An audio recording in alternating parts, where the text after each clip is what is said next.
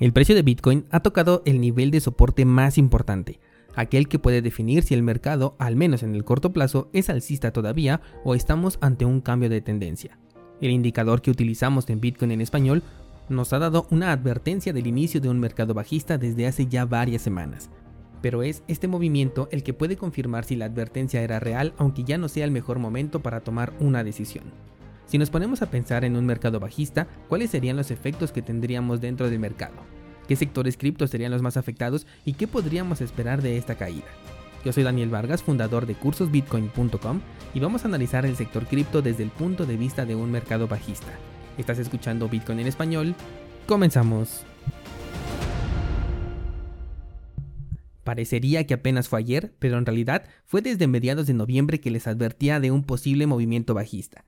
Como bien he recalcado una y otra vez, este movimiento podría durar semanas, meses o incluso años. Eso es lo que justamente no sabemos y para ello es que utilizamos nuestra estrategia, para tomar en consideración esta advertencia, tomar una decisión y ver si a la larga dio un buen resultado. Tomando en cuenta que la advertencia se nos dio cuando estaba el precio en 52 mil aproximadamente y ahorita estamos peleando contra los 40, considero que dicha advertencia fue correcta, porque nos permitió tomar una decisión de venta por encima de los 50, que a pesar de encontrarse lejos de los 68 que fue el máximo histórico, es mucho más alto que el que van a tomar la gran mayoría si es que el soporte actual no funciona para impulsar de nuevo al precio. La única duda que nos queda por el momento es saber si este soporte tendrá la fuerza suficiente para soportar la caída o no. Mientras el soporte no se rompa, el precio se encuentra dentro del canal que está entre los 40 y los 52 mil, lo cual nos deja en el punto clave entre la caída y la recuperación. Por eso es la importancia de haber tomado una decisión anticipada. Como bien dijimos al principio, vamos a suponer que el mercado se vuelve bajista por un tiempo y que este soporte no es capaz de aguantar la presión de los osos y se rompe. ¿Cuál sería nuestro siguiente objetivo? Bien, pues si vemos el gráfico de mayo a agosto, el precio se encontró con un nuevo canal, que en este caso fue un canal de acumulación. Esto fue después de que el precio alcanzara también un máximo histórico de 64 mil dólares. El canal va desde los 28 hasta los 40. Un rango bastante grande, lo sé perfectamente, pero nos sirve muy bien para identificar hasta dónde podría ser la siguiente corrección antes de encontrarse con un nuevo soporte importante que en este caso serían los 28 mil.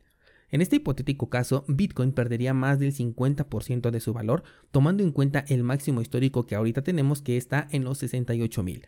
Por ende, las altcoins también tendrían una caída importante, ya que hemos visto que siempre acompañan a Bitcoin y que los movimientos de tendencia opuesta suelen ocurrir simplemente por algún fundamental, pero con efecto temporal para después regresar a la tendencia principal del mercado que está dirigida por Bitcoin. Aquí hay dos puntos a considerar. El primero son aquellas monedas que no alcanzaron su máximo histórico o que nunca despegaron en el ciclo alcista anterior. Volverán a perder valor desde el punto en donde se encuentren en este momento. Por lo tanto, considero que es un momento adecuado para tomar decisiones de acuerdo a tu plan de inversión. Por ejemplo, una de las monedas que a mí me preocupa un poco es IOTA, porque en este ciclo alcista no consiguió llegar a su máximo histórico anterior, y si el mercado en este momento se vuelve bajista, significa que estamos hablando de una caída a partir del punto en el que se encuentra en este momento, que es casi por debajo del dólar nuevamente. Por otro lado, tenemos monedas como Cardano, moneda que sí dio muy buenas ganancias en este periodo alcista y consiguió hacerse de un nuevo máximo histórico. La corrección de esta moneda aunada al desarrollo de las aplicaciones futuras la puede convertir en una oportunidad de entrada muy importante. Aunque hablando de Cardano no puedo dejar de pasar el hecho de que el desarrollo va demasiado lento. Apenas hablamos del primer DEX de esta red, el cual he intentado probar sin éxito la semana pasada. Y eso considerando que ya se encuentra en Mainnet, y eso es porque todavía no cuenta con la liquidez suficiente para que las órdenes se puedan ejecutar a la brevedad posible. Entonces sugiero que de tu portafolio identifiques aquellas monedas que se encuentran en el caso de IOTA y aquellas monedas que se encuentran, por ejemplo, en el caso de Cardano, para tomar la decisión que mejor le convenga a tu portafolio. Y antes de que saquemos a Cardano de nuestra conversación, te recuerdo los servicios disponibles que tenemos sobre esta red. Número 1, el pool para que puedas delegar tus monedas y obtener recompensas. Y número 2, la página para mintear tus tokens NFT. Esto también dentro de la red de Cardano. Ambos enlaces los encuentras en las notas de este programa por si te interesa participar. Bien, dejando de lado las criptomonedas normales, por así llamarlas, tenemos otro sector que es el DeFi, un sector que tiene la peculiaridad de ofrecer incentivos a cambio de estacionar tu dinero al menos en la versión 1.0, porque la 2.0 ya previó este problema del que te vengo hablando desde que DeFi se volvió tendencia hace casi un par de años, y es que cuando dejas tus monedas a cambio de un rendimiento, estas monedas tienen una valoración en dólares. Esta valoración funciona perfectamente como colateral en un mercado alcista porque se va haciendo más grande, pero en un mercado bajista el colateral se va haciendo más pequeño, lo cual significa dos cosas, que tu inversión está bajando y que además tu préstamo corre el riesgo de ser liquidado si es que no colocas más dinero. Esto significa que necesitarías incrementar tu capital entre más siga bajando el precio de la moneda que la está colateralizando con lo cual aquellas personas que tienen préstamos activos se verán en la necesidad de arriesgar más dinero en un mercado que se está convirtiendo en bajista, lo cual al menos yo no haría. La otra opción es liquidar sus préstamos y además liquidar también las monedas que utilizaron como colateral, porque si el mercado es bajista, pues entonces se están depreciando. Si nos movemos al gráfico de DeFi, entonces podemos observar un movimiento que es muy similar al de Bitcoin. Es decir, se han marcado dos nuevos máximos históricos en el año pasado, seguidos en este momento de un posible cambio de tendencia. Entonces no estamos tan mal en nuestra especulación con DeFi, de que hay liquidaciones en ejecución, al menos en lo que a préstamos se refiere, porque son los más urgentes debido a la posibilidad de liquidación. También dentro del sector DeFi le seguirán aquellos que te ofrecen un interés por holdear tus criptomonedas dentro de un determinado lugar y esto le seguirán porque te están ofreciendo un 6% al año aproximadamente, pero la depreciación de la moneda que estás colocando será mucho más grande, por lo que algunos van a preferir vender la posición que tienen ahí apalancada y perder ese 6% al año. Esto último se parece mucho al staking, de hecho las monedas holdeadas en staking también perderán valor y algunos pueden tomar la decisión de vender sus posiciones, aunque esto signifique dejar de obtener recompensas, ya que tienen la idea de volver a comprar cuando esté más barato y entonces vuelven a hacer staking pero ahora con un mayor balance. Por otro lado tenemos a otro sector muy importante que es el de los criptojuegos, sector que entró en tendencia bajista desde hace ya tiempo. De hecho hice varios episodios comentándote que los juegos no tenían un buen sustento y tuvieron un boom porque el mercado estaba alcista, entonces la gran mayoría estaban ganando, pero aquellos juegos que decían ser los más fuertes y populares en este momento tienen sus tokens prácticamente por los suelos o por lo menos en una tendencia bajista, incluido Axie que sigue siendo uno de los más fuertes aunque por ahí ya tiene una competencia muy cercana. En el caso de este juego, el AXS todavía tiene algo de fuerza, pero mientras tanto el SLP se encuentra por los suelos, devaluándose cada semana más y más. Y si AXS está alto es porque así lo han incentivado, aunque la fórmula no ha servido de la misma manera con el SLP. Y es que más o menos cada mes me entero de que hay nuevas estrategias para hacer que el precio de este token suba, pero ninguna ha funcionado. Solamente sube por un par de días, la mayoría aprovecha para cobrar ganancias y entonces vuelve a caer.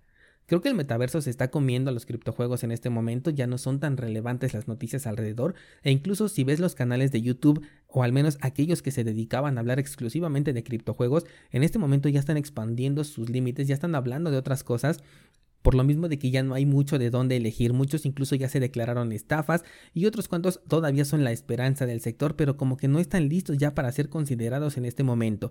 Y así sin estar listos se van a enfrentar a un mercado bajista sin que todavía se puedan llegar a jugar.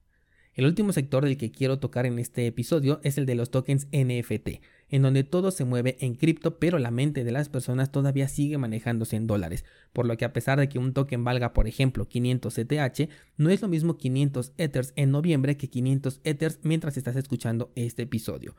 Lo mismo para cualquier token. En un mercado bajista son más accesibles, por lo que pueden en un mercado bajista son más accesibles, por lo que se puede avecinar una venta de tokens NFT porque la gran mayoría los quiere para especular con su precio, pues son pocos aquellos que realmente llegan a tener una utilidad, como por ejemplo nuevamente los de Axie Infinity. Y a pesar de la utilidad que tienen, quizás ganes más dinero vendiendo ese token antes de que se devalúe más que poniéndola a jugar obteniendo recompensas en el devaluado token SLP. Por otro lado, lo que pueden hacer es incrementar el precio de venta, es decir, si en lugar de 500 ETH ahora se venda en 700 Ethers, lo cual hace que el valor siga siendo el mismo en dólares porque aquí ya serían entonces más tokens los que se están pidiendo a cambio. Así que como puedes ver, el hecho de que Bitcoin rompa este nivel de soporte es bastante importante, porque puede provocar reacciones en cadena, y a diferencia de Bitcoin, que bien sabemos que es un mercado simple el cual se mueve por ciclos, los demás proyectos que ofrecen algo tienen que adaptar sus estrategias para continuar vivos. La semana pasada, por ejemplo, les preguntaba si todavía juegan Plan vs Undead y prácticamente nadie respondió, y aquellos que sí lo hicieron dijeron que ya casi no lo están tocando. Yo intenté jugarlo hace como dos semanas y me pedía una actualización que de hecho nunca pude instalar. Y a pesar de tener varios tokens de este juego, en este momento ni siquiera vale la pena que los venda, ni tampoco vale mucho la pena ponerme a jugar. Además de que ni siquiera me deja. Y estos tokens que tengo y cuyo valor están por los suelos, si entran a un mercado bajista, ¿qué destino les deparará? Mientras tanto, el token de SLP vuelve a ser salvado por las personas de Sky Mavis, por las personas que están detrás de este criptojuego, porque saben perfectamente que estamos en la posibilidad de entrar en un mercado bajista mientras su token está completamente devaluado. Por lo tanto, el futuro que le espera a este token en caso de que realmente el mercado comience a bajar más de lo que ya ha bajado en este momento es de preocuparse, sobre todo porque los cambios que ya anunciaron sobre los terrenos todavía están a un par de meses de llegar, por lo tanto no existe ese incentivo para que la criptomoneda suba, a menos que en estos días hagan algo los desarrolladores y que realmente funcione porque las últimas tres estrategias que han tomado no han servido para nada. Ahora lo que nos toca a nosotros es irnos al Discord para poder debatir nuestras estrategias o dónde nos quedaremos, qué sectores potenciaremos más si es que vamos a invertir en caso de entrar a un mercado bajista.